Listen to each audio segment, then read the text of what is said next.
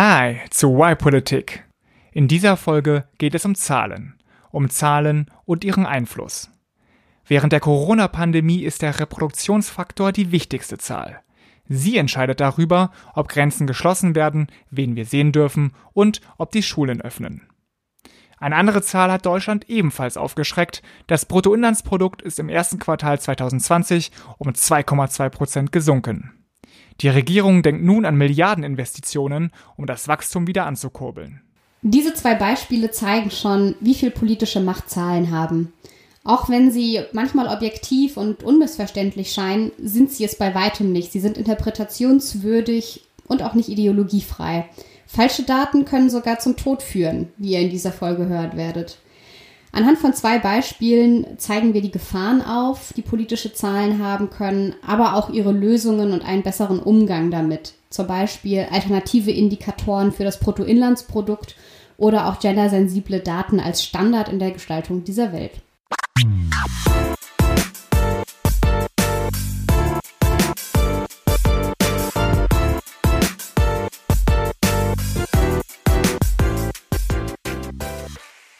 Schön, dass ihr dabei seid bei Why Politik Folge 47. Wie immer stellen wir Lösungen für das dritte Jahrtausend vor und diese präsentieren für euch Tanja und Vincent. Tanja, was machst du denn so, wenn du nicht mit mir den Why Politik Podcast aufnimmst? Dann beschäftige ich mich mit ähm, Organisationsentwicklung. Und, und Transformationsprozessen, wie du mir gerade erzählt hast in einer tollen Fortbildung. Ja, Veränderung, Transformation, wie auch immer man es nennen möchte. Change. Change Managerin. Ja, ähm, ich arbeite für einen Berliner Think Tank und mache dort die Öffentlichkeitsarbeit. Also alles, was mit Webseite, Presse und Social Media zu tun hat. Jede Folge von uns ist ja gleich aufgebaut. Wir reden erstmal äh, über ein Problem und danach stellen wir eben die Lösungen vor, die wir zusammengetragen haben oder uns selbst ausgedacht haben. Und Tanja, deswegen muss ich dich fragen zu Beginn, was ist das Problem?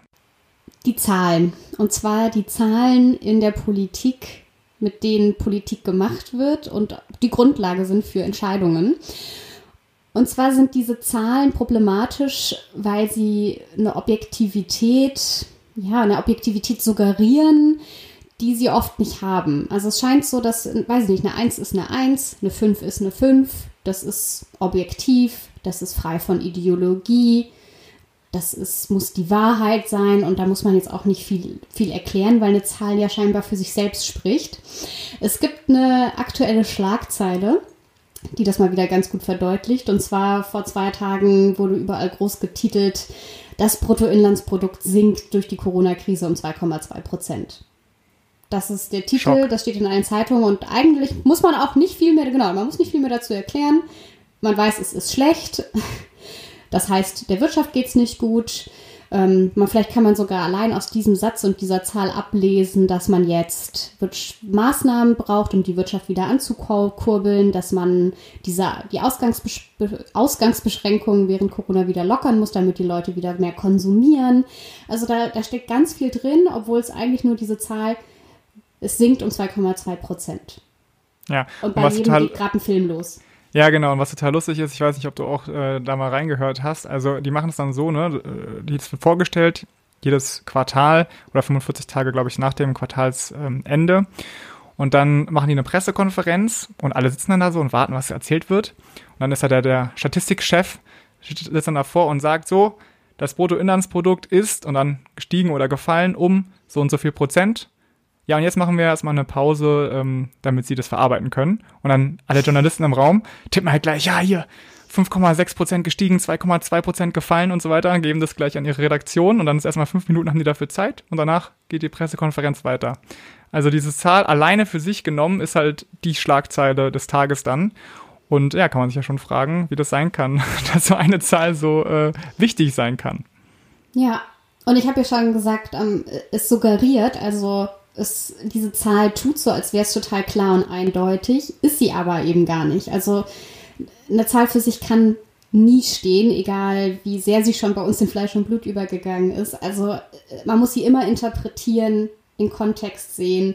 Und sie beruht ja auch auf einer bestimmten Berechnung, die bestimmte Annahmen trifft. Und diese Annahmen sind Prämissen und haben auch Werte, auf denen diese Annahmen beruhen, zum Beispiel über das, was gut ist, das, was das Ziel ist von Politik, ähm, da, wo wir hinwollen. Also da steckt ganz viel in Zahlen drin, da kommen wir gleich noch äh, ganz genau zu, zu, drauf zu sprechen, auch mit Beispielen, aber das erstmal als so allgemeines Problem. Zahlen mhm. sind eben nicht objektiv und hochpolitisch. Und dann habe ich mich gefragt, warum ist das denn so? Irgendwie haben wir ja eine, da bist du ja das beste Beispiel für Vincent, eine Affinität zu Zahlen oder viele haben eine Affinität zu Zahlen. Ja. Also ich habe eine hohe, genau, hohe ja. Affinität, aber geringes Verständnis, wie diese, wie diese Zahlen entstehen, was eine ziemlich schlechte Kombination ist. Aber dazu kommen wir in der Zugabe auch noch. Äh, da habe ich ja dann eine kleine Berechnung mal präsentiert, ne? Was die du nicht selbst gemacht hast. Die ich nicht, ja, stimmt, das hast du nicht verraten. Ja, genau. Aber vielleicht kann ich schon an dieser Stelle sagen, also in der Zugabe gibt es eben eine kleine Berechnung ähm, zu unserem Podcast, inwieweit es eine Auswirkung hat, wie lange unsere Folgen sind, ähm, wie viele Leute eben zuhören. Und ähm, ja, auch diese Zahlen kann man interpretieren, was wir dann ja nachher tun werden. Und warum hast du und viele andere so eine Affinität zu Zahlen, ist dann die, die Frage, die ich mir daraufhin gestellt habe und auch ein bisschen versucht habe nachzulesen. Und eine These ist, dass sie Dinge auf den Punkt bringen und gerade in einer Welt, die immer größer wird, ähm, komplexer, unübersichtlicher, weil wir halt viel mehr Nachrichten bekommen, ähm, Dinge sehen, die passieren. Und dann so eine Zahl hilft, sich, sich in dieser Welt zu orientieren und zu wissen, ah, da ist was, was wiederkommt, da ist was, was man einordnen kann und das ist mal schneller ja, konsumiert als was ne? Qualitatives. Scheinbar eindeutig. Genau, also man hat so viele Fragezeichen, äh, die man so hat in unserer Welt und das ist einfach so, die steht dann, steht dann also schwarz auf weiß, ja, da gibt es Gewissheit, ne? Vermittelt die zumindest ja. so, ja. Und das ist das, was bei dir als Leser oder Leserin dann ankommt. Und auf der anderen Seite bei der Person, die das Ganze sagt, dein äh, Statistikmensch in der Pressekonferenz, der wirkt dadurch natürlich wahnsinnig kompetent total klug, der weiß, von was er spricht. Und auch mhm. in Diskussionen ist es ja oft so, dass wenn eine Person kommt mit einer Zahl als Argument, aber die Arbeitslosigkeit ist um 5% gesunken, dann kann man dazu eigentlich nichts mehr sagen. Also so Argumente mit Zahlen sind auch immer oft Totschlagargumente oder alternativlos, wenn man nicht gerade eine Gegenstatistik hat oder eine Gegenzahl raushauen ja, kann, was einem aber auch nicht weiterhilft in der Diskussion. Ne, vorne, bevor man da bei so einer Talkshow antanzt, erstmal schön die fünf Zahlen auswendig lernen, die man dann als Argument im Gepäck hat und dann schön dem anderen um die Ohren ballern kann. So ist ja. Beziehungsweise, wenn man das nicht hat, wenn man sich vielleicht auch nicht vorbereitet hat, was man jetzt in so Alltagsdiskussionen, wenn man nicht dauernd in Talkshows sitzt, gar nicht äh, kann, ähm, hilft es auch oft einfach zu hinterfragen, woher die Person diese Zahl hat, äh, wo er sie gelesen oder gehört hat, wie die erhoben wird, was da dahinter steckt, wie die zu interpretieren ist. Ich glaube, Tanja, das ist ein sehr guter Tipp ne, für alle diejenigen, die gerade auf den Anti-Corona-Demos sind und davon erzählen, dass Bill Gates die Erde, Erdbevölkerung senken will auf 500 Millionen. Vielleicht einfach mal überlegen, wo kommt diese Zahl her? Ja. Ja, okay. Und dann, was passiert? Ganz oft wird wahrscheinlich Stottern bei rauskommen oder äh, ja, habe ich im Fernsehen gesehen. Ja. Auch noch keine so gute Quelle ist. Und ähm. im, im, also im, im Debattier, ich habe ja lange debattiert im Debattierclub, da war auch eine Regel, Zahlen helfen dir null bei der Argumentation. Wenn du jetzt natürlich ein Fachgebiet hast und du kennst dich dann mit den Zahlen aus, natürlich kann man sie sagen, aber sie sind kein Argument für sich, sondern du musst sie immer erklären. Und wenn du sie dann gut erklären kannst, was das bedeutet, was das für Auswirkungen hat ähm, und was da für Argument, ein Argument dann dahinter steckt, weil eigentlich stecken ja Argumente hinter einer Zahl und nicht die Zahl selbst ist das Argument, dann kann es ein gutes Argument sein, mit dem man auch eine Debatte gewinnen kann. Aber Zahlen für sich sprechen eigentlich erstmal nicht und sind nicht aussagekräftig. Hm. Sie haben aber in unserer Welt, das haben wir jetzt, glaube ich, klar gemacht, eine sehr hohe Durchsetzungsmacht. Also wer mit Zahlen argumentiert und auch die Zahlen hat, der hat politische Macht und kann sie auch durchsetzen. Und das führt dazu, dass das, was wir zählen können, immer so ein bisschen auch im Vordergrund steht von dem, wie wir handeln. Weil das, was schwer zu zählen ist, kann dann nicht abgebildet werden. Und wir haben immer nur so ein Teil Bild dann unserer Welt, was wir uns ähm, angucken können und ganz viel geht verloren. Und jetzt möchte ich noch Das ist äh, der Letz-, das Letzte zum, zum Problem, bevor wir auch gleich zu ganz vielen Lösungen kommen. Aber wir sind ja immer noch in der Zeit der Corona-Pandemie. Vincent und ich sind immer noch getrennt, sehen uns immer noch durch den Bildschirm. Ja.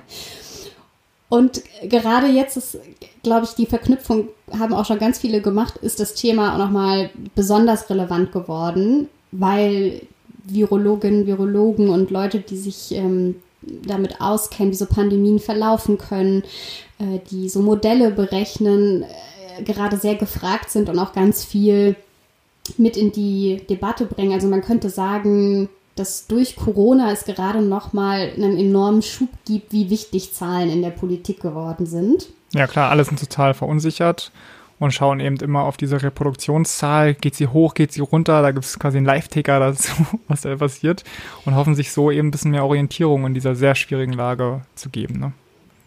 Du hast jetzt schon gesagt, welche Zahl gerade genau die Zahl ist, auf die alle gucken, diese Reproduktionszahl, der R-Faktor. Also wie viele Menschen steckt jemand an, der selber infiziert ist. Und mhm. da gibt es ja diese magische, es darf nicht mehr als eins sein. Ja. Oder wir müssen es müssen diesen R-Faktor unter eins bringen.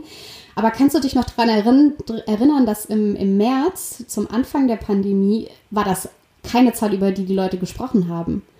Ja, stimmt, das kam irgendwann. Das, die Neuinfektionen waren eigentlich der Punkt, über den alle geredet haben. Ne? Auch noch nicht, sondern ganz am Anfang war es vor allem, ja, oder abgewandelt, das war die Verdopplungszeit. Also ah, ja. wie viele Tage äh, braucht es oder wie, wie viele Tage dauert es, bis die infizierten Zahlen sich verdoppelt haben, ja. damit man eben dieses exponentielle Wachstum, was ja die Gefahr ist, gut erkennen kann und das reduziert. Mhm. Und dann hat man immer gesagt, die Verdopplungszeit ist aktuell eine Woche oder zwölf Tage oder fünf Tage. Und das war eigentlich am Anfang die Zahl, bevor dieser R-Faktor kam. Und äh, Armin Laschet hat da in der letzten Anne Will-Sendung auch ein bisschen rumgepoltert und äh, gesagt, da weiß ja keiner mehr, woran man sich halten soll. Das ist ja total äh, verwirrend und es gibt immer neue Zielvorgaben. Und Christian Lindner von der FDP hat ja auch was Ähnliches gesagt mit, die sollten, die Virologinnen und Virologen sollten sich mal zusammensetzen und entscheiden, was sie jetzt wollen und dann wieder rauskommen, wenn der weiße Rauch aufsteigt, wie beim Papst. Da gab es ja auch so ein paar äh, Zitate.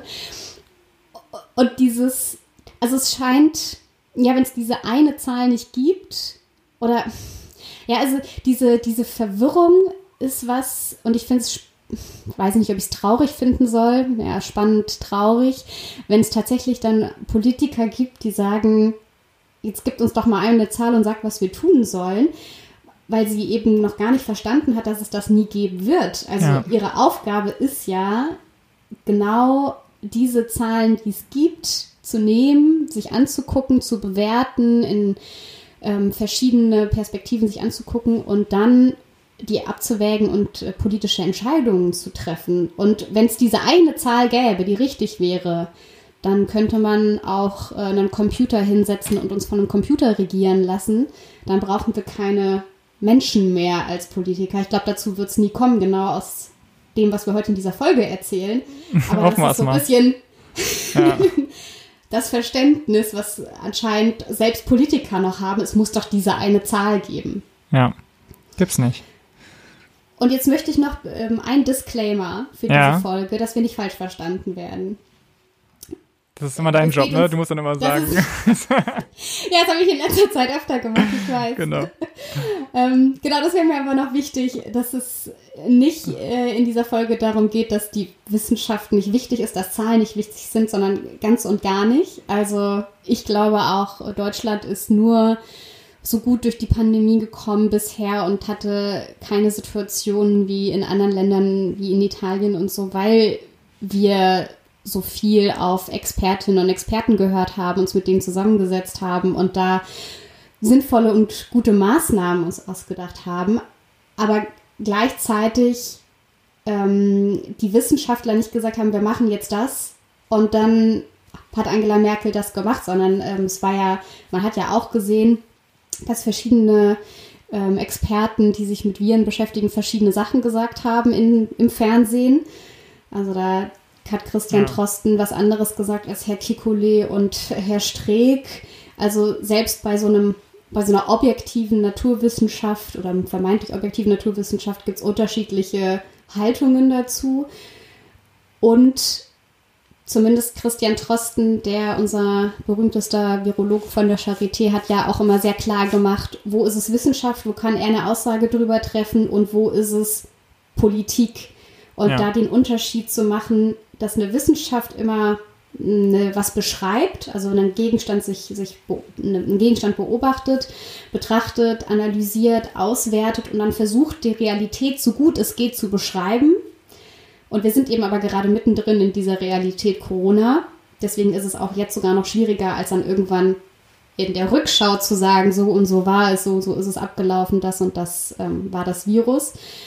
Und dann abzugrenzen und zu sagen, alles, was eine Handlungsempfehlung ist, also was ja eigentlich in die Zukunft geht, ist schon, geht schon aus dem Raum der Wissenschaft raus, weil man eben die Zukunft ja noch gar nicht beobachten kann, sondern da Annahmen trifft und das dann schon ins Politische reingeht und da irgendwo, die natürlich schwammig ist, aber eine, eine Grenze ist und Wissenschaft und Politik voneinander abhängig sind und aufeinander aufbauen, aber nicht Wissenschaft gleich Politik machen kann und Politik nicht Politik machen kann ohne Wissenschaft. Also so würde ich diese zwei ähm, Bereiche ineinander vernetzt sehen. Ja. Auch für diese Folge. Naja, wir wenden uns gegen Denkfaulheit, kann man sagen. Ne? Also eben nicht mit der reinen Zahl an sich dann zu stoppen und zu sagen, ja, okay, so ist es halt, sondern zu sagen, okay, es gibt diese eine Zahl, es gibt aber auch noch diese andere Zahl und jene Zahl, dann gibt es diese Meinung und diese Meinung, da muss ich das vielleicht nochmal abgleichen mit den Werten, die ich habe und dann treffe ich erst äh, die Entscheidung, die dann hoffentlich alles mit einbezieht, ne?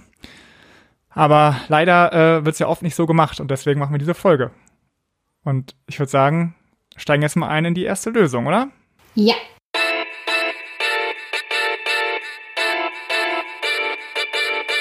Die Macht der Zahlen in der Politik. Da hätten sich Tanja und ich uns natürlich jetzt sehr viele aussuchen können, äh, denn sehr viele Zahlen haben Einfluss in der Politik. Wir haben uns mal auf zwei Bereiche konzentriert und ich lege los mit der ersten und das ist, vielleicht wenig überraschend, das Bruttoinlandsprodukt. Bevor ich jetzt aber erzählen kann, warum es so problematisch ist und was es für Lösungen dafür gäbe, muss ich erst einmal kurz, sorry, eine kleine Definitionsstunde einlegen, weil wir müssen ja schon irgendwie wissen, worüber wir eigentlich reden, ne? Und das ist doch schon das Verrückte. Wie oft redet man darüber und denkt man, ja, ja, ich weiß, was damit gemeint ist, aber vielleicht jetzt jeder mal Pause klicken und überlegen, wie würde man es definieren, was diese Zahl, nicht nur was sie ist, also die Abkürzung, das kann, glaube ich, können noch die meisten sagen, was sie heißt, aber mhm. was steckt da drin und wie wird sie berechnet und das aufschreiben und dann auf Weiterklicken, ob das auch zutrifft. Okay, okay, ja. Ich meine, ich habe jetzt natürlich eine, mache jetzt mal eine Kurzversion überlegt, ähm, die ich jetzt hier zur Definition heranziehe, aber ich kann mich auch noch äh, erinnern an meinem Bachelorstudiengang. Da hatten wir dann Volkswirtschaftseinführung, da hatten wir Normen und Norman hat dann äh, all, all, uns Politikwissenschaftlern versucht, eben ein paar Zahlen näher zu bringen, hat sich da wirklich sehr ins Zeug gelegt, hat es auch gut geschafft, aber es war gar nicht so leicht.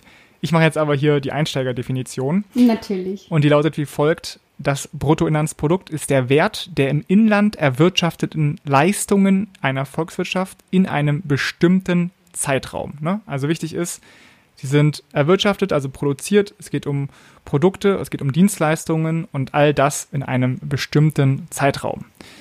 Das Bruttoinlandsprodukt ist also eine Summe, äh, die mit einem Geldwert versehen wurde. Und jetzt mal ein Beispiel Auto gerechnet. Ne? Äh, ein Auto besteht ja aus vielen verschiedenen Teilen. Zum Beispiel den Reifen. Ne? Also die Person, die die Reifen erstellt hat, hat eine Wertschöpfung gemacht. Die äh, Firma, die die Sitzpolster fabriziert hat, hat auch eine Wertschöpfung gemacht. Und als dann in der Autofabrik alles zusammengebaut wurde, hat es wieder eine Wertschöpfung ergeben. Und die Summe aus all diesen einzelnen Schritten ist dann ähm, ja, der Beitrag zum Bruttoinlandsprodukt, den dieser Autobau ähm, beigetragen hat. Und was ist mit der Reparatur in der Werkschaft, Werkstatt nach zehn Jahren? Die zählt nicht dazu, mit, oder? Doch, die ja, zieht, doch, doch natürlich, ja, die zählt genau. doch auch mit rein. Genau, aber was, was, das, was du jetzt gemacht hast, wenn du das Auto putzt oder so, so selbst äh, pflegst, dann zählt es nicht da rein. Nee, aber wenn ich jemanden bezahle dafür, mein Auto zu putzen genau. oder in eine Waschanlage fahre, dann schon. Ja. Und wenn ich es verschrotten lasse, was ja auch Geld kostet, bei jemandem, der einen Autohof betreibt oder wo man auch immer, einen Recyclinghof, wie auch immer, ist das ja auch eine, was, was reinzählt, weil ich jemanden bezahle für die Dienstleistung, dieses Auto zu verschrotten. Ja, genau. Also man kann sagen, alles, was auf dem Markt quasi passiert und äh, geleistet wird, zählt da rein, aber alle unentgeltlichen Arbeiten nicht. Also zum Beispiel, wenn ihr euch um eure kranken Eltern kümmert, dann zählt das nicht herein. Lediglich die Pflegeprodukte, die ihr zum Beispiel dafür kauft, die würden dann wiederum da rein, äh, da rein zählen. Und wenn man sich jetzt anschaut, okay, wir haben das Bruttoinlandsprodukt vom einen Jahr und wir haben das Bruttoinlandsprodukt vom anderen Jahr und wir vergleichen, gab es da eine Steigerung, ist es geschrumpft, dann ist das eben das Wirtschaftswachstum, über, den, über das auch mal alle reden. Ne? Auch eine sehr wichtige Kennzahl. Äh, jetzt in diesem Fall haben wir festgestellt, erstes Quartal 2020 ist es um 2,2 Prozent in Deutschland gesunken. So, Definitionszeit geschafft. Glückwunsch zum kleinen Einmaleins der Volkswirtschaftslehre. Ähm, das haben wir jetzt hinter uns. Ähm, man könnte jetzt noch ziemlich ausführen, woher das Bruttoinlandsprodukt kommt. Ähm, Überraschung, es hat ziemlich lange gedauert, bis es sich durchgesetzt hat. Vor 100 Jahren hat noch nie, kaum jemand darüber geredet. Es wurde im Zweiten Weltkrieg populär, weil man dort eben dann der Staat besser die Kriegssteuerung äh, machen konnte, der, der Kriegswirtschaft. Ähm, aber der wichtige Punkt ist einfach, das Bruttoinlandsprodukt ist konstruiert. Es ist also nicht irgendwie wie auf dem Thermometer, ne? wenn du die Temperatur abliest, dann hast du da einen unumstößlichen Wert, der ist, steht so für sich. Aber das Bruttoinlandsprodukt ist nämlich nicht einfach so ein Wert, der sich aus der Natur ergeben hat, aus einer Beobachtung, sondern ist eine Berechnung. Es ist ein Versuch, einen Teil der wirtschaftlichen Realität zu erfassen. Und diese Berechnung beruht natürlich auf Entscheidungen. Ne? Immer wenn man was zusammenrechnet, dann muss jemand erstmal sagen, okay, was kommt rein, was kommt nicht rein. Und ähm, das Kritische ist jetzt, dass das Bruttoinlandsprodukt eben bestimmte Sachen misst und bestimmte Sachen nicht misst. Es ist aber sehr einflussreich für das Gefühl, was wir haben in unserem Land, wie es der Wirtschaft geht und auch für viele Entscheidungen in der Politik. Jetzt kann man sich immer fragen, sag mal, welche Kennzahlen geben eigentlich am besten darüber Auskunft, wie es den Menschen in einem Land geht? Ne? Ist es wirklich der Wert aller Produkte und Dienstleistungen oder eben nicht? Weil was zum Beispiel nicht drin ist, ist ja ähm, die Einkommensverteilung, also verdienen einige Leute mehr, verdienen sie weniger, das Vermögen, was, bereits, was es bereits gibt, äh, das Wohlbefinden, sagen die Leute, geht es gut, sind sie glücklich oder sind sie nicht glücklich, wie steht es eigentlich um die Infrastruktur? Das wird da auch nicht erfasst, weil ironischerweise ist es so, wenn jetzt eine große Überschwemmung kommt, alles platt macht, dann aber die Sachen wieder aufgebaut werden müssen, dann steigt eben das Bruttoinlandsprodukt, weil ja neue Sachen produziert werden, neue Dienstleistungen erbracht werden müssen. Aber den Leuten geht es eigentlich viel schlechter, weil ihre ganzen Häuser zerstört wurden. Ne? Das finde ich auch immer das verrückteste Beispiel. Ja. Das, oder auch wenn ich mit, äh, mit dem Auto fahre und die, der Treibstoff verbrenne, also mhm. Benzin oder Diesel, und den wieder tanken muss und wieder neu dazu kaufe, habe ich auch was fürs Bruttoinlandsprodukt gemacht, weil ich ja ständig das betreiben muss. Wenn hingegen ich mit dem Fahrrad fahre, das ja. jahrelang sich hält, dass ich selbst repariere, dann habe ich nichts zum Bruttoinlandsprodukt beigetragen. Aber ich habe viel mehr beigetragen zu einer guten Umwelt, zu einer guten Luft, zu einem guten Klima und ähm, für unser gesamtes Wohlbefinden, als wenn ich jetzt mit dem Diesel die ganze Zeit durch die Stadt fahre. Das eine ist aber besser fürs Wirtschaftswachstum und wenn das BIP steigt, wissen wir, geht es allen besser. Ja. Sagt man zumindest und beim anderen nicht. Also das finde ich total absurd. Ja, genau. Also man muss sich einfach klar machen, das Bruttoinlandsprodukt misst eben eine bestimmte Sache und es misst aber tausende andere Sachen nicht, die aber vielleicht genauso wichtig sind äh, wie eben die, der, der, die Summe aller produzierten Dienstleistungen und Waren. So. Und ähm, deswegen wird es irgendwie Zeit, sich mal über Alternativen Gedanken zu machen. Ne? Und nun sind wir nicht die Ersten, die das getan haben. Und tatsächlich gibt es schon seit den 60er Jahren sehr viel Kritik am Bruttoinlandsprodukt. Aber ihr habt festgestellt, also diese eine Zahl reicht aus, um eben Schlagzeilen noch und nöcher zu produzieren im Jahr 2020. Also anscheinend wird es immer noch als sehr wichtig empfunden. Und ähm, ja, warum ist es so? Weil es eben vielleicht die mächtigste Zahl der Welt ist. Zu diesem Schluss kommt jedenfalls der Politikwissenschaftler Philipp Lepenies. Und wie ich gerade gehört habe hier vor der Folge, Tanja, hast du bei ihm dir einen Masterarbeit geschrieben und mir deswegen vielleicht auch sein sehr cooles Buch in die Hand gedrückt. Das heißt nämlich Die Macht der einen Zahl, eine politische Geschichte des, des Bruttoinlandsproduktes. Und äh, ja, ist ein mega interessantes Buch über eine sehr über ein sehr nerdiges Thema eigentlich, nämlich äh, wie, diese, wie diese Zahl entstanden ist. Und es hat auch was zu tun mit Krieg, mit einer Entführung und so. Also es ist eine sehr spannende Geschichte. Chemiker spielen auch eine Rolle. Also falls ihr Bock auf ein paar nerdige Stunden habt, dann holt euch vielleicht das Buch oder wenn ihr keinen Bock darauf habt, dann hört euch ein Radio-Feature im Deutschlandfunk an. Das kam äh, vor einem Monat raus, geht nur 20 Minuten. Verlinken wir auch auf unserer Shownote-Seite ypolitik.de, Macht der Zahlen. Und darin hat, äh, kommt Leibniz auch zu Wort und hat ja, die Hauptrolle und erzählt auch, warum es eben so eine problematische Zahl ist. So. Und wir müssen jetzt also mal über Alternativen reden, dass im nächsten Quartal, wenn ihr irgendwie die Tagesschau guckt und dann wird wieder diese Zahl, Zahl genannt, dass ihr dann denkt, ah, Moment mal, das ist ja vielleicht nicht die beste Zahl, gibt es ja auch noch Alternativen äh, und zu denen kommen wir jetzt. Die Frage wäre jetzt natürlich, wo können dann so Indizes ansetzen? Ne? Also, was für Alternativen gibt es? Es gibt zig Möglichkeiten. Ähm, und die kann man so in drei Gruppen eigentlich unterteilen. Es gibt so welche, die so ähnlich sind, einfach wie das Bruttoinlandsprodukt. Die messen also wirtschaftliche Größen und beziehen einfach noch ein paar andere mit ein ne, und sollen dann irgendwie vielleicht noch Nachhaltigkeit oder so noch ein bisschen besser mit erfassen. Es gibt aber auch noch welche, die neben wirtschaftlichen Faktoren andere harte Faktoren mit dazu rechnen, so zum Beispiel ökologische. Und dann gibt es auch noch eine dritte Gruppe, die verbinden nämlich diese objektiven Kriterien mit so subjektiven Messgrößen. Also zum Beispiel Güterproduktion äh, gekoppelt mit Umfragen zum Wohlbefinden. Ja, und okay, welches dieser vielen Möglichkeiten soll man jetzt heranziehen? Äh, wir haben ja auch ein paar schon besprochen, ne? Tanja, ich weiß nicht, ob du dich daran erinnerst. Folge 11 mhm. äh, ne, war, als wir Glück als Staatsziel ausgerufen haben. Ähm, und mir erscheint jetzt auch beim zweiten Nachgucken eigentlich die Verbindung von diesen objektiven und subjektiven Faktoren eigentlich als die sinnvollste. Also es geht ja irgendwie um Wirtschaftsleistung, das ist schon ein wichtiger Fakt, kann man jetzt nicht sagen, dass es irrelevant wäre aber es muss irgendwie eingeordnet werden mit so mit einem Gefühl, wie es eben den Leuten wirklich geht, den einzelnen Menschen. Nicht irgendwie der Wirtschaft, sondern wie fühlen sich die Menschen selbst.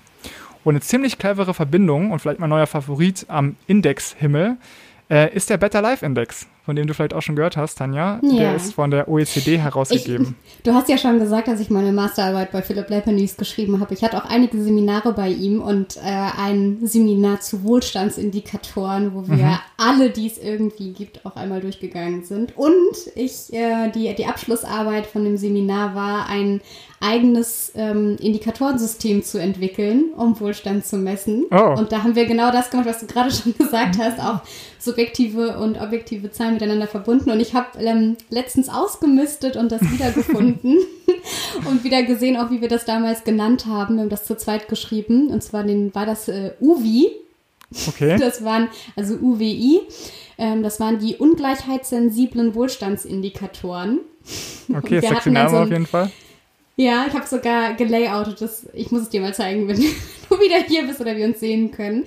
Ähm, auch mit so einem Ampelsystem, wie man es dann ja oft hat, so einer schönen Tabelle und äh, sind die rot, gelb oder grün und daraus mhm. Empfehlungen ziehen. Also ich fand es mit einer der spannendsten Themen in, in meinem Studium und ich ähm, finde es super wichtig, ja. dass sich eigentlich alle damit einmal beschäftigt haben sollten, um das zu, zu verstehen. Und ja. Better Life Index, da warst du gerade auch ein cooler Indika ja, Indikat ein Indikatoren-Set, muss man ja sagen. Ja, genau. Ja, warum äh, finde ich den so cool? Also erstmal, äh, okay, dann hättest du vielleicht auch die ganze Folge machen können, wenn du selbst schon einen Index hättest du noch nie vorstellen können. Ja, den habe ich ja erst, den habe ich erst in dieser Woche wieder gefunden, tatsächlich. Ja. Ähm, ja, also dass man sich einfach, äh, super, dass ihr das gemacht habt, dass ihr euch mal damit auseinandergesetzt habt, wie irgendwie die Sachen auch aufgebaut werden und dass man sich theoretisch ja auch selbst einen einfach machen kann, klar. Und äh, Stichwort selbst selber, selbst machen, dazu äh, komme ich jetzt nämlich gleich in einer Minute. Also dieser Better Life Index ne, von der OECD ist eine Gesellschaft äh, für internationale, also Wirtschaftszusammenarbeit, äh, sind fast alle Europäer dabei, auch die USA, Kanada, äh, Australien und so. Und ähm, dieser Index erfasst vers verschiedene Faktoren, eben diese objektiven und die subjektiven. Also zum Beispiel Wohnverhältnisse, Bildung, Lebenszufriedenheit, Work-Life-Balance, ne? also so ein Mix. Und ähm, Tanja, jetzt mal die Frage an dich. Von den 37 OECD-Ländern, ne? auf welchem Platz ist denn da Deutschland? Was glaubst du? Hm. Äh, ich kann es nur raten, ich weiß es nicht mehr. Ich würde sagen Platz 11. Ja, knapp. 15. Also man muss dazu mhm. sagen, ne, zu den OECD-Ländern gehören ähm, eher, oder eigentlich, ja, zu denen gehören die sehr weit entwickelten Länder. Ich weiß nicht, wie man das politisch korrekt aussagt, aber ihr wisst schon, was ich meine. Also In, Industrie, industrialisierte Früh, Dienstleistungsgesellschaften. Früh industrialisierte Genau. Also den, an der Spitze steht da Norwegen, Australien und Island. Also äh, ja, ja, der globale Norden oder wie auch immer man das nennen mag. Ja, und warum finde ich den jetzt so gut? Nämlich deswegen, weil du den auf deren Internetseite einfach selbst gewichten kannst. Ja. Also so ein bisschen ähnlich wie beim Valomaten kannst du so Schieberegler hin und her schieben und kannst dann also zum Beispiel sagen, hey, mir ist die Gesundheitsversorgung wichtiger als Sicherheit zum Beispiel. Und ich finde, daran wird sehr, sehr deutlich, wie eben so ein Index entsteht. Also du, du, musst sagen, was sind meine Werte, was ist, was empfinde ich als wichtig zu messen, ja, was soll sich steigern können oder was will ich niedrig halten. Dann erstellst du eben den Index aus allen Zahlen, die du hast. Und dann, ja, hast du dann, dann am Ende deine Zahl. Aber so rum geht's halt und nicht, dass diese Zahl einfach so aus dem Himmel fällt, ne? Ja, und dann lass das mal deine Freunde und Familie machen und dann merkt man nämlich auch, dass halt das, was was ich als Wohlstand bezeichnen würde, auch gar nicht zutrifft auf, auf, auf, die Leute in meinem Umfeld mhm. und jeder so eine eigene Vorstellung von einem guten Leben auch hat. Ja, und ich habe es auch immer gleich angewendet, ne? Also selbst ja. ausprobiert und habe als wichtig markiert, als besonders wichtig äh, Wohnverhältnisse und Bildung, mhm. gefolgt von Gemeinsinn, Lebenszufriedenheit und Umwelt. Ich glaube, man merkt schon, wo ich politisch stehe. auch, auch wichtig noch Zivilengagement, Gesundheit und Work-Life-Balance und Weniger wichtig waren mir Einkommen, Beschäftigung und Sicherheit. und überraschenderweise Deutschland wieder auf Platz 15. Also hat sich tatsächlich an meiner Gewichtung dann nichts geändert. Ähm, und auch Norwegen bleibt auf Platz 1. Es gab aber ein paar mhm. andere, die sich haben, sind dann runtergerankt oder hochgeschossen. Äh, aber ja, grundsätzlich nicht keine große Änderung. Ähm, es, ja? es, gab auch mal ähm, eine Enquete-Kommission in Deutschland, die so ein neues Wohlstandsindikatoren-Set erarbeiten sollte. Das haben die auch getan. Damals war übrigens äh, Saskia Esken hat diese Enquete-Kommission geleitet. So 2013 ah. rum muss das gewesen sein, jetzt SPD-Parteivorsitzende. Ähm, wir haben auch eine Folge über Enquete-Kommissionen gemacht, da habe ich, weiß ich gar nicht, glaube ich, habe ich die vielleicht sogar vorgestellt die haben was erarbeitet mit ganz vielen Experten auch zusammen, Umwelt, also Klimaexperten, Wirtschaftsexperten, ist total spannend, aber es hat sich niemand so richtig für interessiert. Ähm, hm. Und sowas setzt sich halt nicht durch. Und das macht auch deutlich, dass diese, also die haben auch das zur, als Alternative zum Bruttoinlandsprodukt gemacht, aber äh, dieses BIP ist einfach auch so, es ist halt eine Zahl, jeder kennt es und so alternative Systeme, die, glaube ich, alle, wenn sie sich damit beschäftigen, denken, das ist viel cooler und besser, weil ich kann sehr viel mehr abbilden und mhm. zeigen, aber trotzdem irgendwie unsexy und nicht charmant sind oder sich nicht durchsetzen, weil man lieber sagt, das Bruttoinlandsprodukt ist um 2% gesunken. Also ja, diese Einfachheit muss man einfach sagen, in der Politik generell im Leben, aber auch in der politischen Kommunikation ist halt, je einfacher, desto besser. Ne? Deswegen, ich denke an so einem anderen Bereich gerade, äh, Stichwort Ernährungsampeln. Also äh, was steht auf der Verpackung von äh, Süßkram, den du kaufst. Das ist ja so, Frankreich hat diese Ampel, ne? das ist dann halt mhm. grün für gesund, äh, gelb für nicht so gesund und rot für ungesund. Und da gibt es sehr viel Kritik dran auch, weil die eben nicht so genau sind, was ist gesund, was ist ungesund, ist auch eine Frage. Aber es ist natürlich sehr viel deutlicher als in Deutschland, wo eben nur die Kalorienzahlen und die Zuckerzahlen in ganz kleinen Schriftgröße 3 abgebildet sind. Ja, und, ich kann mir, und deswegen ist auch der Grund, warum die ähm, Agrarlobby und die, also die Ernährungslobby insgesamt total gegen diese Ampel ist, weil es halt mhm. so einfach und klar ist, dass eben die Leute dann vielleicht weniger Produkte mit dem roten Abzeichen kaufen würden. Ne? Aber natürlich viel sinniger, als immer diese einzelnen Zahlen dazu zu recherchieren auf jedem einzelnen Packungsstück. Aber das wäre doch auch schön für Leute wie dich, die politische Kommunikation machen, sich dann darüber Gedanken zu machen, wie man so ein Indikatorensystem, was ein bisschen breiter ist, mit so einer Ampel zum Beispiel kommunizieren kann. Also da gibt es ja auch Lösungen und Wege. Ja, ja, total. Aber das war vielleicht der Grund, ich kenne mich jetzt nicht so aus mit dieser Enquete-Kommission, aber es könnte ja der Grund sein, warum die am Ende dann eben nicht so erfolgreich war, weil das ja. Ergebnis so kompliziert war vielleicht. Und weil es natürlich auch Wirtschafts- oder Leute gibt, die da andere Interessen haben und das äh, gar nicht ja. so schlecht finden, dass wir das BIP haben. Ja. Okay, dann nochmal äh, zwei Sätze zum Better Life Index zurück. Also ähm, schaut euch das mal an, einfach äh, googeln oder wir verlinken es auch auf äh, wirepolitik.de. Ähm, weil ihr könnt also selbst gewichten, ihr könnt auch äh, euch die Ergebnisse nach Geschlechtern getrennt anzeigen lassen. Ihr könnt ähm, auch schauen, welcher Faktor den Menschen in welchem Land am wichtigsten war. Zum Beispiel in Deutschland war es Lebenszufriedenheit, äh, in Frankreich war es Gesundheit. Mhm. Ja, und das ganze Ding ist jetzt auch nicht frei von Kritik. Also Umwelt wird relativ wenig gewichtet zum Beispiel und es gibt einen ziemlich starken statistischen Zusammenhang äh, zum Bruttoinlandsprodukt. Also das wird anscheinend sehr stark gewichtet in dem ganzen Index. Aber trotzdem, erstmal cool, dass sie so transparent zeigen, dass man sich selbst wichten kann und dass eben sehr viel mehr da eine Rolle spielt als nur das Bruttoinlandsprodukt. Und eben, also dieser Faktor Transparenz, ne, dass es Ergebnis von Gewichtungen sind, kann man da eben spielerisch einfach selbst erfahren. Und deswegen eine sehr coole Sache. So viel zum Sinn und Unsinn des Bruttoinlandsproduktes. Jetzt kommen wir zur zweiten Lösung, Tanja. Und du hast dir ja eine, einen Zahlenkomplex angeschaut, der bislang noch nicht so viel beachtet wurde.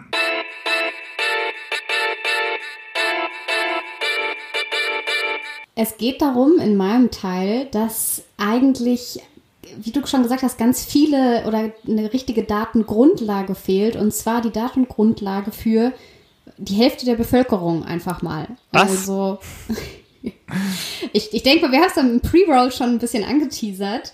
Und zwar ähm, Frauen, die Huch. 50 Prozent äh, der Welt sind. Und die gehen so ein bisschen unter in allem, was wir so erheben. Und aufgrund dessen werden auch politische Entscheidungen getroffen, die Männer bevorzugen, Frauen diskriminieren, was oft gar nicht so gewollt ist, sondern es ist mehr so ein, es ist, ist jetzt keine Verschwörung oder so, sondern es ist so eine, so ein Bias, wie man so schön sagen würde. Also eine, wie kann man das übersetzen? Ja, ja, eine, eine falsche Messung. so eine Befangenheit. Ja. Also es gibt einfach eine Tendenz in eine bestimmte Richtung, nämlich dass wenn wir uns Daten angucken über, über Menschen, dass wir mit Menschen oft einen standardmännlichen Menschen meinen. Ein Standardmann, Mann. Der Standardmensch ist der Standardmann. Das ist so Der Standard die These. Udo. Der Otto-Normalverbraucher, Ja. ja. umsonst Otto. Das ist die, die These und zwar ähm, auch von einem Buch, äh, aus dem ich jetzt auch einige der Beispiele habe. Das, das Buch ist erst Anfang diesen Jahres auf Deutsch erschienen, deswegen gerade durch äh, die gesamte Blase, in der ich zumindest auch unterwegs bin, wird das rauf und runter gelesen. Und zwar von Caroline Criado Perez, das Buch Unsichtbare Frauen mit dem schönen Untertitel Wie eine von Daten beherrschte Welt die Hälfte der Bevölkerung ignoriert. Frechheit. Und zusätzlich zu der These eben, dass Daten über Frauen oft vergessen werden als Grundlage, ist auch wichtig dabei, dass wir immer mehr in einer digitalisierten und datengetriebenen Welt leben und deswegen sich dieses Problem verstärkt, weil eben immer mehr auf Daten beruht und wenn da eine Hälfte der Bevölkerung fehlt, hat die ein Problem. Und das fängt bei ganz kleinen Dingen an. Ich habe das auch letztens wieder festgestellt. Ganz viele Mund- Mund-Nasenschutze zum Beispiel, die ich jetzt gesch- geschenkt bekommen habe oder ähm, auch mir gekauft habe, die passen mir nicht, weil meine, meine Ohren einfach, also mein, mein Kopf ist zu klein. Ähm, ich weiß nicht, an wem das ausgemessen wurde, aber mir passen die meistens. Ich muss dann irgendeinen Knoten reinmachen, damit die nicht runterrutschen. Ja. Oder auch, dass automatische Türen nicht aufgehen, ohne mit Armen zu wedeln. Das habe ich in der Deutschen Bahn immer das Problem. Dass Supermarktregale zu hoch sind oder Gurte im Auto einschneiden, was sie bei Menschen, die größer gewachsen sind, oft nicht tun. Also bei der Größe wird halt oft der Mann als Durchschnittsgröße genommen. Der Durchschnittsmann ist nun mal, jetzt kannst du dich ja selber auch einordnen, 1,75 Zentimeter groß und 78 Kilogramm schwer. Ungefähr. Und das ist erstmal, kann erstmal auch lustig klingen. Ähm, aber das Problem ist, dass es dazu führt, also dass es auch zu Tod führt. Also es führt dazu nicht nur, dass äh, ich mich im Supermarktregal manchmal fragen muss, wenn ich ans obere Regal rankommen möchte, sondern dass Frauen zum Beispiel ein viel höheres Risiko haben, bei Autounfällen zu sterben. Das war so ein Beispiel, was mich am meisten mit beeindruckt hat und was ich jetzt so direkt auch noch nicht kannte. Und zwar werden ja Autos, wenn die gebaut und konstruiert werden, durchlaufen die ganz viele Tests und in Tests und in der EU ganz viele Tests auch mit Crash-Test-Dummies. Kennt man ja aus so schönen Videos. Also mindestens fünfmal wird so ein Auto gegen eine Wand geschleudert mit so Puppen drin, wo dann geschaut wird, wie verhält sich da der Airbag, die Autos, was kann man für Verletzungen sich holen. Und diese Crash-Test-Dummies sind so gut wie immer also es gibt dann so bestimmte Tests, wo Frauen-Dummies auf dem Beifahrersitz sitzen, aber so gut wie immer teilweise ausschließlich und am Steuer sitzen diese Durchschnitts-Crash-Tests Männer-Dummies von 1,75 Meter Größe, 78 Kilogramm und Muskelverteilung und Wirbelsäulenaufbau, wie ein, ein Mann sie hat. Mhm. Eine Frau aber, und das, bei mir ist das ja auch, ich bin jetzt ja auch nicht so groß gewachsen, ähm, und ich muss mir den Sitz erstmal ganz nach oben stellen und ziemlich weit nach vorne, um einen Überblick über die Straße zu bekommen. Und wenn bei einem, bei einem gefährlichen Aufprall ist die Gefahr viel größer und das Risiko, sich ähm, innere und Beinverletzungen zuzutragen. Und die Statistik sagt auch, obwohl Frauen viel seltener in Verkehrsunfälle verwickelt sind, haben sie ein 17 Prozent höheres Risiko, tödliche Unfallverletzungen davon zu tragen. Krass. Weil sie einfach ja, weil die Autos nicht für sie gebaut sind. Oder zumindest halt nicht für die Durchschnittsfrau, sondern für einen mhm. Durchschnittsmann. Und das ist jetzt das Beispiel mit den Autos. Ein Beispiel, was äh, man auch in zumindest vielen Medien schon aufgegriffen wurde, ist, sind Herzinfarkte. Ich weiß nicht, ob du das kennst. Nee. Dass ähm, Frauen teilweise ähm, andere Symptome haben bei Herzinfarkten als Männer und deswegen Herzinfarkte seltener erkannt werden bei Frauen, die öfter daran ähm, sterben. Jetzt, oh. Okay, ja, ist alles sehr. Ist, ist, ist, doof, ne? Also ich meine, wir sind gestartet, wir sind gestartet damit, äh, dass ich mir vorgestellt habe, wie du dann beim ICE nicht durch die Tür kommst oder wedeln musst und zu jetzt wirklich in ernsten Sachen. Also, ups, ja. Ja, es zieht sich auch wirklich durch alles durch. Also bis hin zu, das ist auch so ein klassisches Ding, Medikamentenstudien, die durchgeführt werden, wo die Probanden, die Probanden hauptsächlich Männer sind und sich dann Medikamente aber ganz anders verhalten in Frauenkörper und dann gerade noch zum Beispiel während der Periode, wo man einen anderen Hormonhaushalt hat und wo dann Medikamente nicht mehr funktionieren oder andere ähm, Nebenwirkungen hervorrufen. Und da gibt es in der Medizin, ist, ist das gerade ein Feld, was so langsam bearbeitet wird. Und ich fand das ganz krass. Ich habe äh, da nämlich einige Artikel zu gelesen und dann mal meine mit meiner ähm, Freundin, die auch Medizin studiert hat und Ärztin geworden ist, drüber gesprochen. Und sie meinte selbst, sie findet das total verrückt, weil ihr jetzt aufgefallen ist, wie wenig Leute und auch Medizinerinnen und Mediziner darüber Bescheid wissen. Weil die einzige Universität in ganz Deutschland, die dazu ein Fach anbietet in ihrem Studium, also gendersensible Medizin und ähm, was es da für Fallstricke gibt und auf was man achten muss, ist die Charité. Und meine hm. Freundin hat eben an der Charité studiert und meinte, da, das war einfach ein Fach, das hat jeder belegt, das war allen klar, aber es ist die einzige Universität in ganz Deutschland, die das überhaupt anbietet. Okay. Also man muss ja, das ist ja wirklich verrückt, weil diese Untersuchungen in der Medizin sind ja wirklich hart, ne? Also du musst ja, um damit du ein Medikament neu zugelassen kriegst, musst du ja durch mehrere Studien durch, da müssen so und so viele Leute getestet werden und so. Und dass man jetzt sagt, okay, ja, wir haben eigentlich aber dieses Medikament nur an 50 Prozent der Menschheit oder der Menschen getestet, die später dieses Medikament einnehmen, ist ja eigentlich schon ein größerer Fauxpas, würde ich sagen, ne? Also, dass ja. es da kein ja, Bewusstsein für ja. gibt, ist ja okay.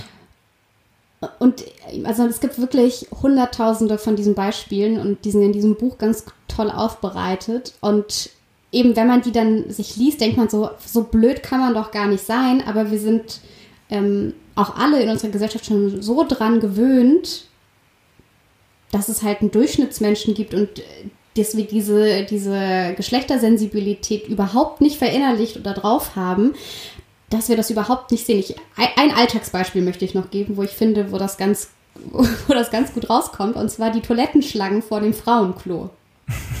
Wie oft stand man schon am Frauenklo an und die Männer liefen immer durch und durch und die, die Schlange vor der Damentoilette war super lang und dann entwickeln sich auch immer so tolle äh, Smalltalk-Themen darüber. Ach, schon wieder, die Frauen brauchen ja so lange, die stehen alle vorm Spiegel.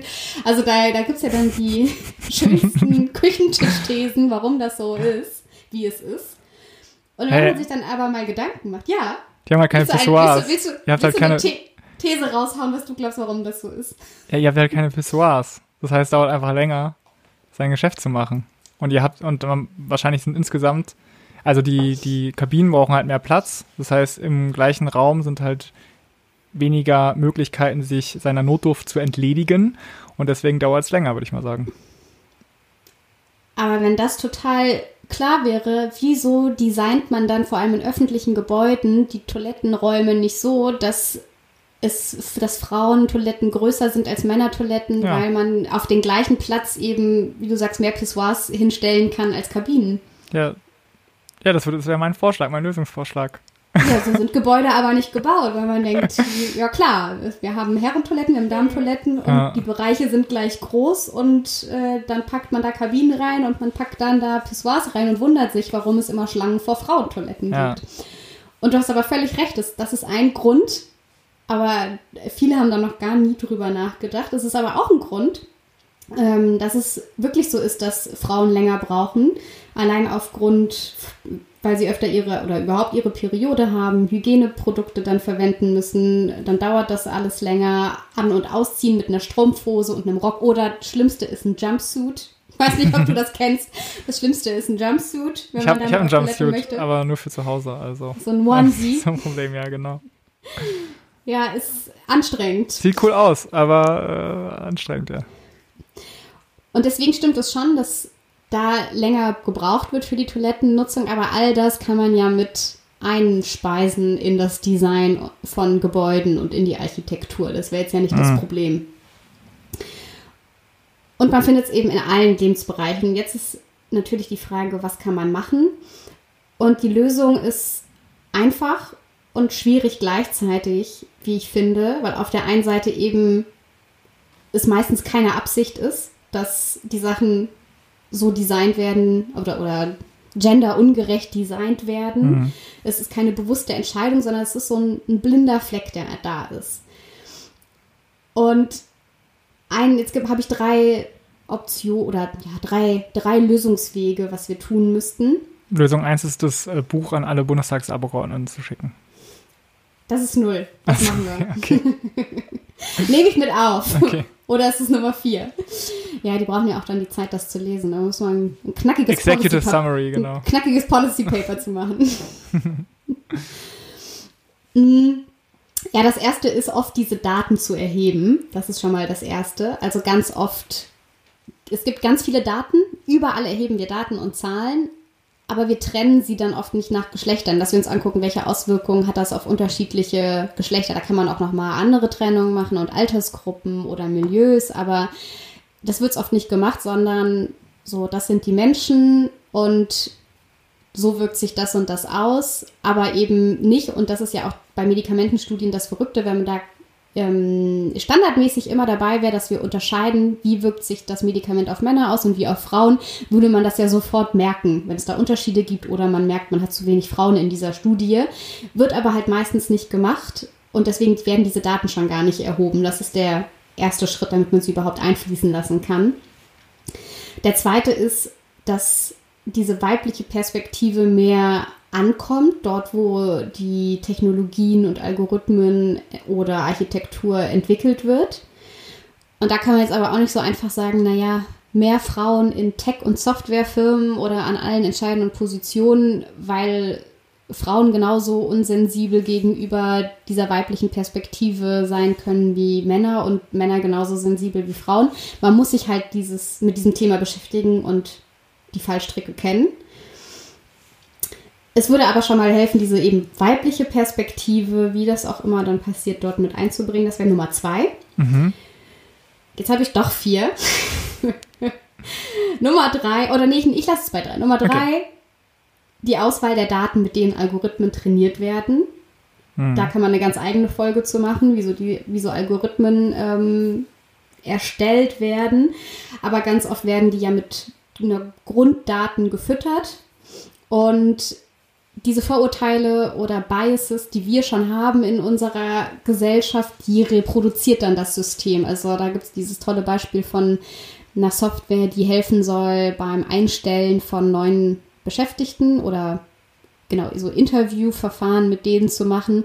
Und die gucken sich dann, guckt der Algorithmus sich die Bewerbungen durch. Und wenn man aber die Daten reingibt und da eben sagt, so, das sind die Bewerbungen aus den letzten Jahren, die haben wir alle genommen und eingestellt, die nicht und dann den ähm, einen Algorithmus vom Computer sich erstellen lässt, dann wird natürlich ein Vorurteil, was man vorher schon hat oder eine Diskriminierung wird dieser Computer fortführen. Deswegen ist die Grundlage der Daten, die man nimmt, auch so ein Thema, wo wir wieder mhm. bei, welche Daten haben wir eigentlich und speisen wir ein.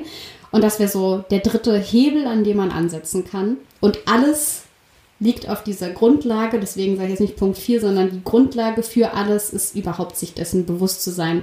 Ich glaube, den Punkt hatten wir jetzt schon ganz oft in ganz vielen Folgen.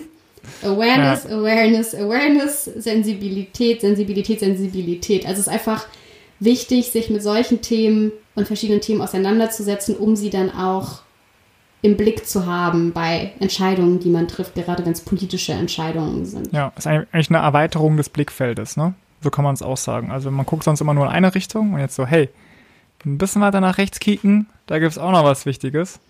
Ja, ist ja einfach so. Also ja, und man ja. kann das dann auch sicher mit ganz vielen anderen Kriterien machen. Also es gibt ja nicht nur Geschlechterungerechtigkeiten, sondern auch Klassenungerechtigkeiten, Altersdiskriminierung. Also das ist ja beliebig erweiterbar. Und ich glaube, das ist ein erster Schritt, aber es ist ein erster Schritt, der halt die Hälfte der Bevölkerung betrifft. Und ja. deswegen ist es auch so relevant, auch wenn es noch ganz viele andere Kriterien geben kann, wird aktuell eine Hälfte der Gesellschaft oft vergessen. Ja. Ich habe äh, dazu noch ein ganz gutes Zitat, was ich noch irgendwo in dieser Folge unterbringen wollte. Es stand nämlich von Josef Stieglitz. Der war ja, oh, ja der Wirtschaftswissenschaftler, äh, auch berühmter Typ. Und er hat es ziemlich auf den Punkt gebracht. Er hat gesagt, was wir messen, bestimmt unser Handeln. Und wenn wir falsch messen, handeln wir falsch. Und ich finde, das bringt es eigentlich total zusammen, äh, dass man eben bei der Datensammlung und Datenverarbeitung und Dateninterpretation sehr viel Hintergrundwissen braucht und sich sehr viele Gedanken machen muss, äh, über diese Zahl, über andere Zahlen, über die ganzen Zusammenhänge, äh, dass eben eine Zahl nicht allein die Wahrheit ist. Puh. Weiß nicht, Tanja, haben wir es äh, mit diesem Sektor äh, oder? Ja, ich glaube, wir haben das Feld ganz schön aufgemacht und hoffentlich auch viel an Lösungen präsentiert und Jetzt lassen wir euch damit alleine. Mit Lösungsansätzen. Und, ko ja. und kommen noch zu unserer Zugabe.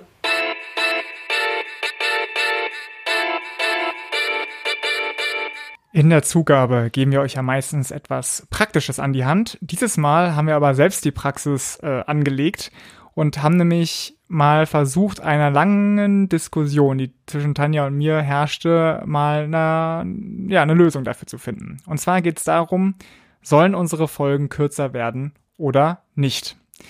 Darüber reden Tanja und ich schon eine Weile, seitdem es diesen Podcast gibt eigentlich, weil äh, ich manchmal sage, ja, du Tanja, unser Podcast geht so lang und äh, im Allgemeinen sagt man immer, ein Podcast soll kürzer sein, so zwischen 15 und 20 Minuten, weil Berufspendler ungefähr 18 Minuten brauchen, um zum Arbeitsweg zu kommen und deswegen ist eben so eine kürzere Zeit eigentlich besser.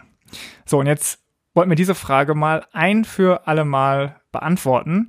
Und deswegen haben wir uns die Spotify-Zahlen angeguckt. Äh, warum die Spotify-Zahlen? Es ist so, beim Podcasten ist die statistische Grundlage nicht ganz so gut wie jetzt bei Webseiten oder so. Es ist nämlich so, dass wir an sich nur sehen können, wie viele Leute unsere Folgen hören und das ist es. Bei Spotify aber, da haben wir einen Account und da kann man noch ein bisschen genauer reingucken. Der Grund ist, dass äh, Spotify alle Podcasts sich zieht und dann nochmal zwischenspeichert. Und dann können Sie eben auf Ihrer App schauen, äh, okay, wie viele Leute haben es gehört, wie viele Leute haben länger ähm, als 60 Sekunden gehört, wie viele länger als ein Viertel, die Hälfte, drei Viertel und wie viele haben voll das gehört. Ne? Also es ist neben dieser quantitativen Erfassung, die wir sonst haben, ist es, äh, gibt es so eine Ergänzung mit dieser Dranbleibequote, Retention Rate auf Englisch. Und damit könnte man eventuell auch eine Aussage zur Qualität der Folge machen, ne? wenn man das so interpretieren möchte. Ich habe mir dann also diese ganzen Folgen genommen, habe die mal runtergeladen, in eine Tabelle gepackt und dann habe ich äh, zur Auswertung ein bisschen Magie wirken lassen. Und mit Magie meine ich, ich bin rüber zu meinem Mitbewohner Flo und habe den um Hilfe gefragt. Der hat nämlich Statistik studiert und hat mir das Ganze mal aufgearbeitet und hat mir die ähm, Ergebnisse jetzt gerade vor der Aufnahme mitgeteilt, Tanja. Also du kennst sie ja auch noch gar nicht. Nee. Und deswegen bitte ich doch an dieser Stelle um einen kleinen Trommelwirbel. Danke für den Trommelwirbel.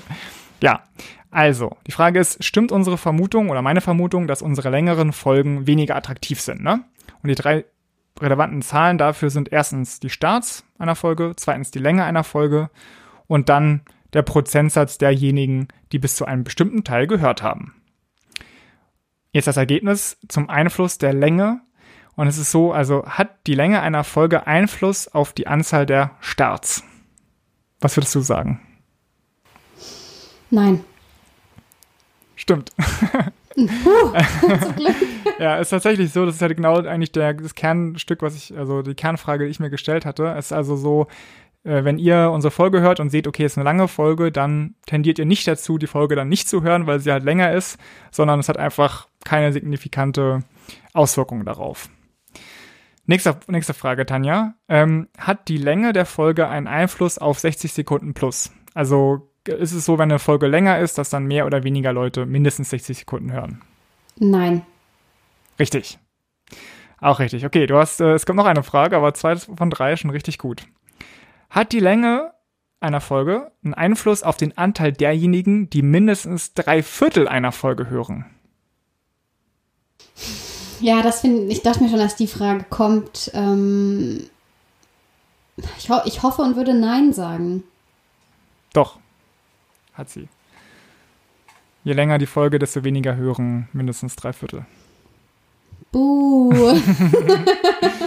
Aber ist ja vielleicht auch ein bisschen äh, ver verständlich. Also ich meine, eine Stunde. Ja, es kommt ja, kommt ja drauf an, ne, woran es liegt. Also das ist jetzt wieder diese Interpretation. Liegt das daran, dass unsere langen Folgen total redundant sind und ab der Hälfte so langweilig werden, dass man eben nicht mehr mindestens drei Viertel hört? Oder ist es eher die, die These, die in deine Richtung geht? Ich höre das beim Pendeln, ich hab's, oder beim Einkaufen oder beim Putzen und ich habe da so 20, 30 Minuten Zeit und danach mache ich was anderes, beschäftige ich mich mit was anderem und mache einen Podcast aus und dann höre ich den vielleicht auch nicht mehr weiter. So geht es mir auch oft. Ja. Und liegt es eher an der Tätigkeit, die man nebenher macht und dass man nicht so viel Zeit ins Hören verwendet. Ja. Oder liegt es halt an was anderem, was ich eben noch nicht erfasst hatte. Ne? Also ähm, Florian hat dann eben auch vorgeschlagen, dass wir mal die Themen unserer Folgen kodieren könnten, also dann mal so einteilen, um welches Thema es geht. Und vielleicht ist es ja so, dass die, die uns zuhört, bestimmte Themen besser findet als andere Themen und dass das eigentlich der ausschlaggebende Faktor ist. Also ich fürchte, Tanja, äh, wir haben immer noch nicht die eine Antwort, ob wir jetzt unsere Folgen kürzer machen sollten oder nicht. Es gibt Hinweise darauf, dass es ein bisschen Einfluss haben könnte, aber eben auf Starts und mindestens 60 Sekunden nicht, was ich ziemlich überraschend finde, vor allen Dingen das erste. Und deswegen finde ich, dass es irgendwie, also diese Datenerhebung jetzt bei uns im Kleinen auch zeigt, wie schwierig es eben ist, mit Zahlen zu arbeiten, oder? Ja, und wenn, wenn ihr uns, wenn ihr uns jetzt bis hierhin gehört habt, was ja auch schon eine ganz schön lange Zeit was ist. Was die wenigsten sind, dann seid ihr die Besten. Und dann fände ich es echt cool, wenn ihr uns mal schreiben würdet, was ihr gut und was ihr nicht so gut findet. Oh ja. Irgendeinen unserer, unserer Kanäle, weil es ist echt, also so wie Vincent sagt, wir haben echt oft diese Diskussion, was kommt gut an, was kommt weniger gut an, was wollen wir machen. Und ohne Input ist das immer schwierig. Und wenn ihr da eine Meinung zu habt, dann schreibt uns, weil dann können wir das auch berücksichtigen. Ansonsten machen wir es wie jetzt. Wir treffen Annahmen und Vermutungen über euch. Genau. Ja, auch ein gutes Beispiel, so qualitatives Feedback und quantitatives Feedback. Es ist so bei der Folge zu Betriebsräten, ne, also so Zukunft der Arbeit hatten wir ja besprochen. Da war ja der Anteil derjenigen, die bis zu drei Viertel hören, nicht so gut. Daraus hatte ich dann geschlossen, also uns war unterdurchschnittlich, daraus hatte ich geschlossen, okay, die Folge war nicht so gut. Und dann kriege ich halt letztens eine Nachricht äh, vom Bekannten, der geschrieben hat, du, diese Folge zu den Betriebsräten, also eine eurer besten Folgen. So, und dann ist so, okay, also diese, diese Zahlen helfen uns tatsächlich ja, viel weniger weiter, als ich es gerne hätte, was ein bisschen frustrierend ist.